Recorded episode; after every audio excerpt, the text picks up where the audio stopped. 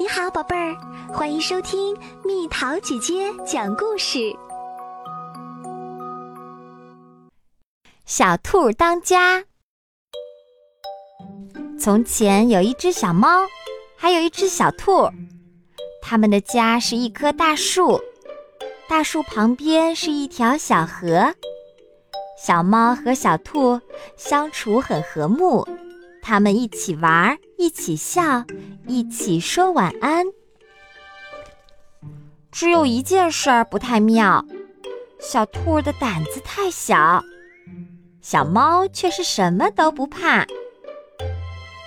小兔啊，你没必要那么害怕，就算狮子、老虎来了，我也可以保护你的。我我不怕。小兔说着。大耳朵直发抖，因为他听见不远的地方又传来一阵怪响。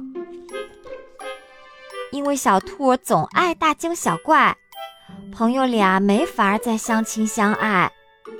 有时候，他们正在草地上玩游戏，小兔会忽然跑个无影无踪，只因为树丛里刮过了一阵小风。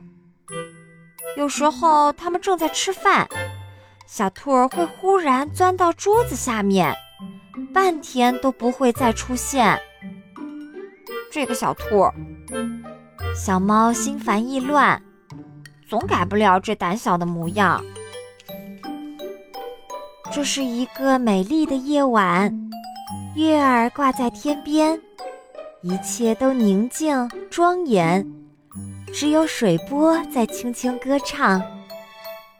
哇，小猫说：“还有什么比在月下浮想联翩更美呢？”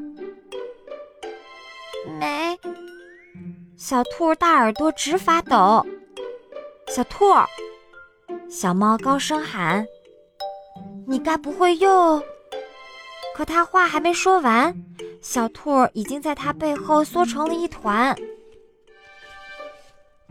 我真是受够了，小猫说：“和它在一起什么都别想玩，连那么美的月光它也不要看。”小猫决心离家出走，它沿着河岸一直往前，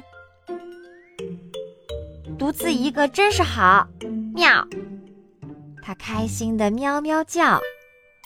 我可以给自己找个新家，然后就独自一个过到老。小猫很想找个伙伴聊聊它找新家的宏伟计划。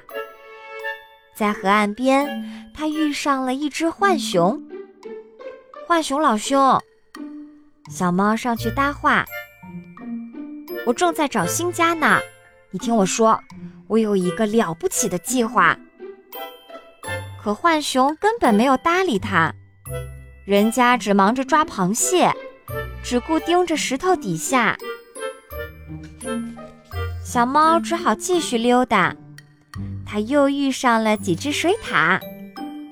水獭老弟，小猫上去搭话：“我正在找新家呢，你们听我说，我有一个了不起的计划。”水獭们没顾上听他说啥，他们正忙着把小鱼儿抓。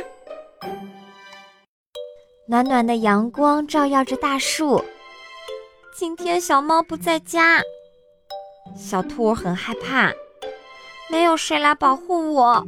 狮子要来了，老虎要来了，还有妖怪。这时的小猫正在草地上独自散步，心里想着家里的小兔，它在做些什么呢？肯定又在大惊小怪。小猫想，还好我离开了那里。他再也不能来烦我了。小猫想给自己找一个新的住处，可它没找到一棵合适的大树，也没遇上一个伙伴，愿意抽时间听它说话。那些狮子、老虎、妖魔鬼怪已经包围了我们的大树。家里的小兔自言自语。等到小猫回来，他们早把一切吞下了肚。可怜的小猫，小兔在心里说：“它是我最好的朋友，我怎么能这样让妖怪吞了我们的家？”小兔开始往外面爬，灌木丛在瑟瑟作响，小河里还冒着水花。我要当好这个家。小兔竖着发抖的耳朵宣布。虽然它是那么害怕，一步三回头，不想举脚丫。终于，他鼓起勇气冲向了灌木丛。那后面连一个鬼影子也没有，只有树叶在风中沙沙的响，还有小河水在哗哗的流。小兔儿高兴地蹦了起来。什么也没有。没有狮子、老虎，没有妖怪，他们都被我吓跑啦！小兔快活地跳起舞来。我守住了这个家园，等小猫回来一看，会发现什么也没改变。小兔还不知道，小猫忽然离开，就是要找一个新的家园。可新家真不容易找。小猫找了一整天，兜了一个大圈儿，最后又跑回到原来那棵树下。小兔，小兔，小猫高声叫：“我回来啦！”小兔和小猫又一起坐到了河畔。这是一个美妙的夜晚，月儿挂在天边，一切都宁静庄严。只有水波在轻轻歌唱。现在小兔又要被吓跑了。小猫暗暗想，它总是这样的。小猫等啊等，等啊等，可小兔只是安静地坐着，竖着两只笔直的大耳朵。你知道吗，小猫？小兔说道。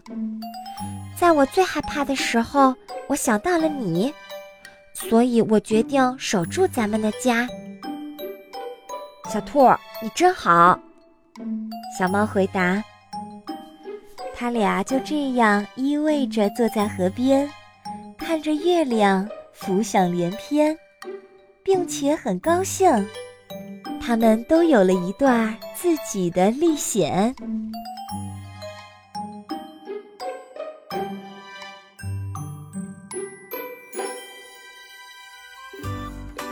好啦，小朋友们，故事讲完啦。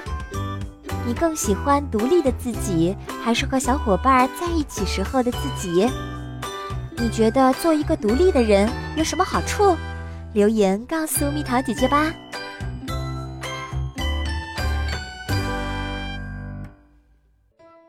好了，宝贝儿，故事讲完啦。你可以在公众号搜索“蜜桃姐姐”，或者在微信里搜索“蜜桃五八五”。找到，告诉我你想听的故事哦。